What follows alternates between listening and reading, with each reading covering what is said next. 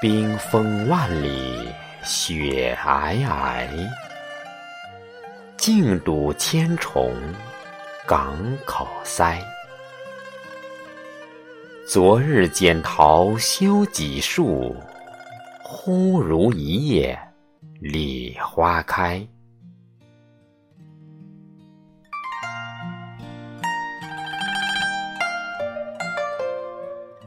亲爱的朋友们，伴随左河水先生这首《小寒》，我们迎来了二十四节气中的第二十三个节气，也是冬季的第五个节气——小寒。时间点在公历一月五日至七日之间。此时太阳到达黄经二百八十五度。按古代以北斗星判断节气的方法，北斗物为小寒。古人认为，冷气积久为寒，寒冷程度未至极点，故称小寒。它是夏历的十二月节。月令七十二候集解曰：十二月节，月初寒尚小，故云月半则大矣。寒即寒冷，小寒表示寒冷的程度。对于神州大地而言，标志着一年最寒冷的日子到来了。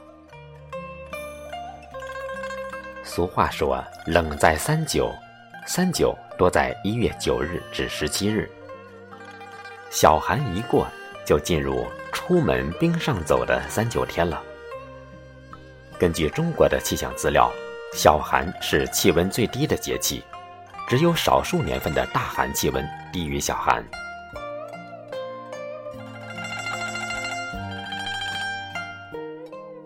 我国古人将小寒分为三候：一候雁北向，向为向导之意；二阳之后，雁将避日而回。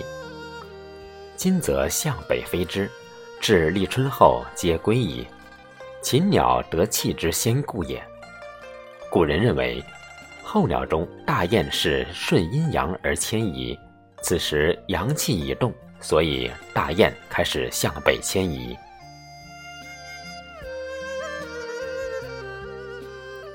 二后雀始巢，雀，喜鹊也。雀巢之门，每向太岁。冬至天元之时，至后二阳，以得来年之节气。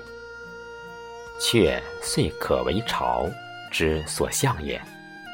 此时，北方到处可见到喜鹊。并且感觉到阳气而开始筑巢。三后至始构，至文明之禽，阳鸟也。构，雌雄之同名也。感于阳而后有生。至在接近四九时会感阳气的生长而开始鸣叫。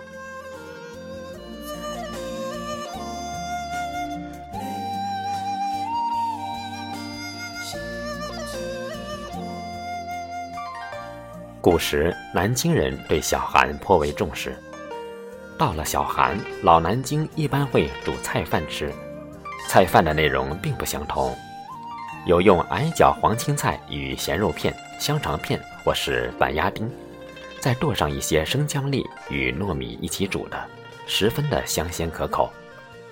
其中矮脚黄、香肠、板鸭都是南京的著名特产，可谓是真正的南京菜饭。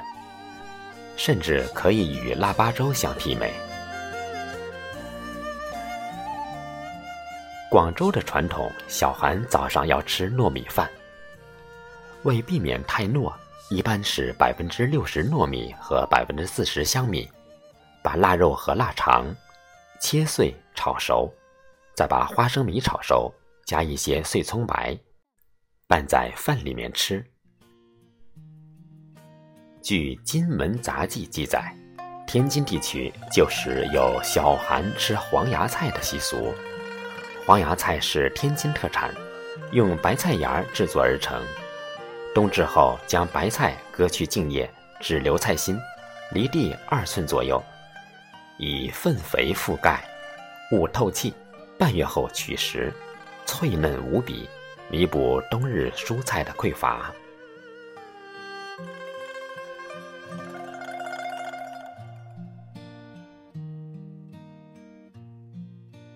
中医认为寒为阴邪，最寒冷的节气也是阴邪最盛的时期。从饮食养生的角度讲，要特别注意在日常饮食中多食用一些温热食物，以补益身体，防御寒冷气候对人体的侵袭。日常食物中属于热性的食物，主要有鳟鱼、辣椒、肉桂、花椒等；属于温性的食物有糯米、高粱米、刀豆、韭菜、茴香、香菜、荠菜、芦笋、芥菜。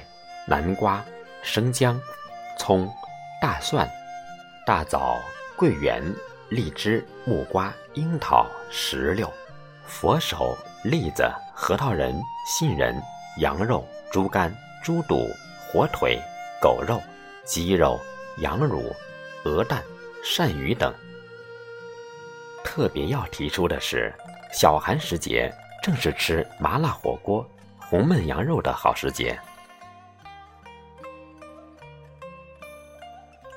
进补不要盲目，虽然小寒时节是进补的最佳时期，但进补并非吃大量的滋补品就可以了，一定要有的放矢。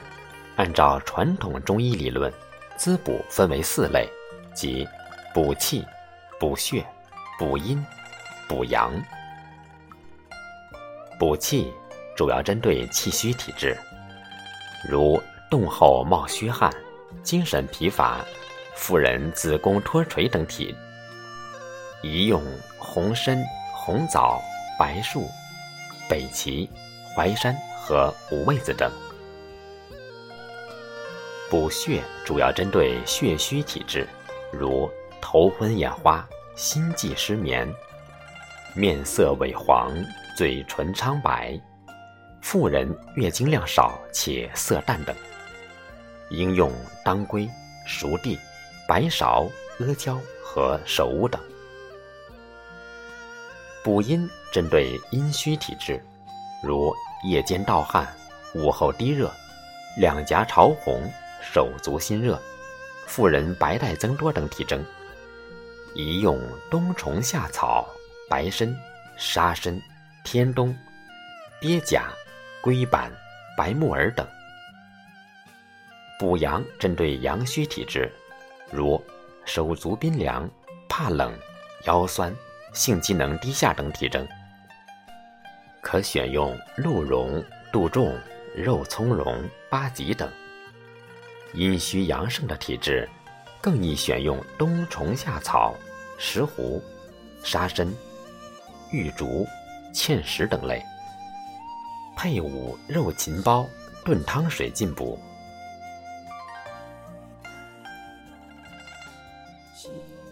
民谚曰：“冬天动一动，少闹一场病；冬到懒一懒，少喝药一碗。”这说明了冬季锻炼的重要性。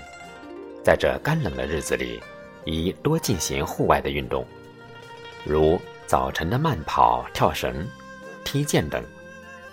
还要在精神上宜静神少虑、畅达乐观，不为琐事劳神，心态平和，增添乐趣。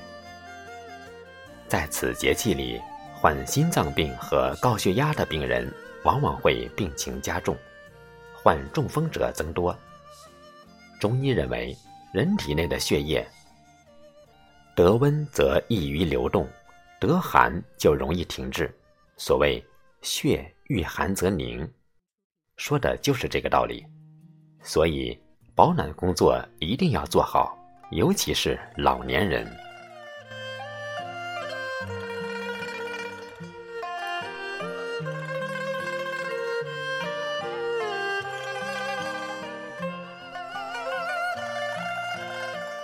各位亲爱的朋友，刚才为您介绍的是小寒节气的相关话题。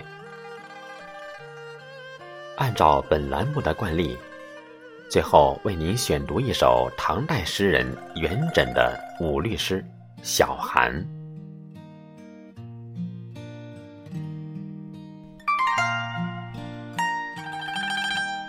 小寒连大吕，欢雀累新巢。时时寻河曲，闲子绕树梢。双鹰尽北首，构置引从毛。